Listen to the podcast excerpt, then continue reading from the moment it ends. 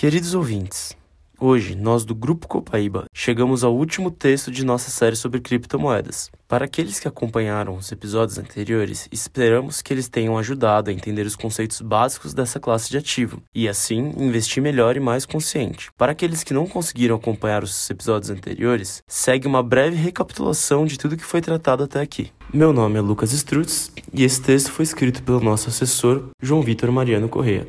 Criptografia. Criptografia é uma forma de proteger a comunicação entre duas partes que desejam manter um segredo de uma terceira. A criptografia é essencial para o bom funcionamento e segurança presente nas criptomoedas, uma vez que todas as transações feitas através de uma rede de criptomoedas é criptografada. Blockchain é a tecnologia por trás do Bitcoin e de tantas outras criptomoedas. Ela é capaz de registrar e rastrear transações de ativos, utilizando uma rede de computadores por meio de um livro-razão compartilhado. Criptomoedas. Criptomoedas são moedas digitais baseadas em blockchain. Através delas, podemos realizar todas as funções que realizamos com as moedas fiduciárias que utilizamos em nosso dia a dia, além de inúmeras outras possibilidades que não existem quando pensamos em moedas físicas.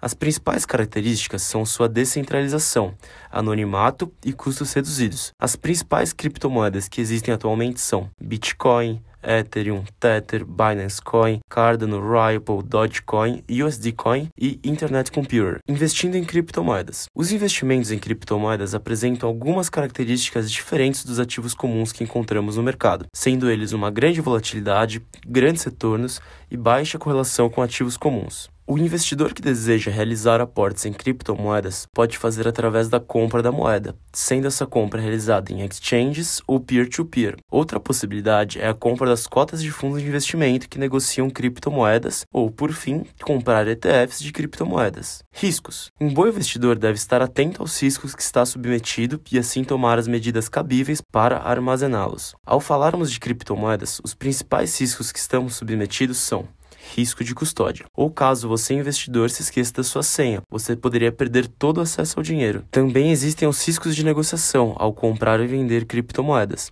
As legislações ainda são muito novas, pouco abrangentes, estão sujeitas a alterações constantes. E por fim, os riscos governamentais. Tensões com governos que por muitas vezes tentam controlar as criptomoedas.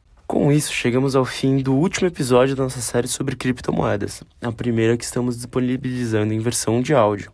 Na semana que vem daremos início à nossa próxima série, dessa vez falando sobre a renda fixa. Do começo ao fim dela, falaremos sobre como investir em renda fixa, quais são os principais indexadores, quais as vantagens e quais os riscos, além de todos os tipos de renda fixas que estão disponíveis no mercado. Então não perca, pois terça-feira estaremos de volta com conteúdos sensacionais para vocês. Vamos juntos? Uma vez que um ataque bem sucedido feito por hackers pode levar a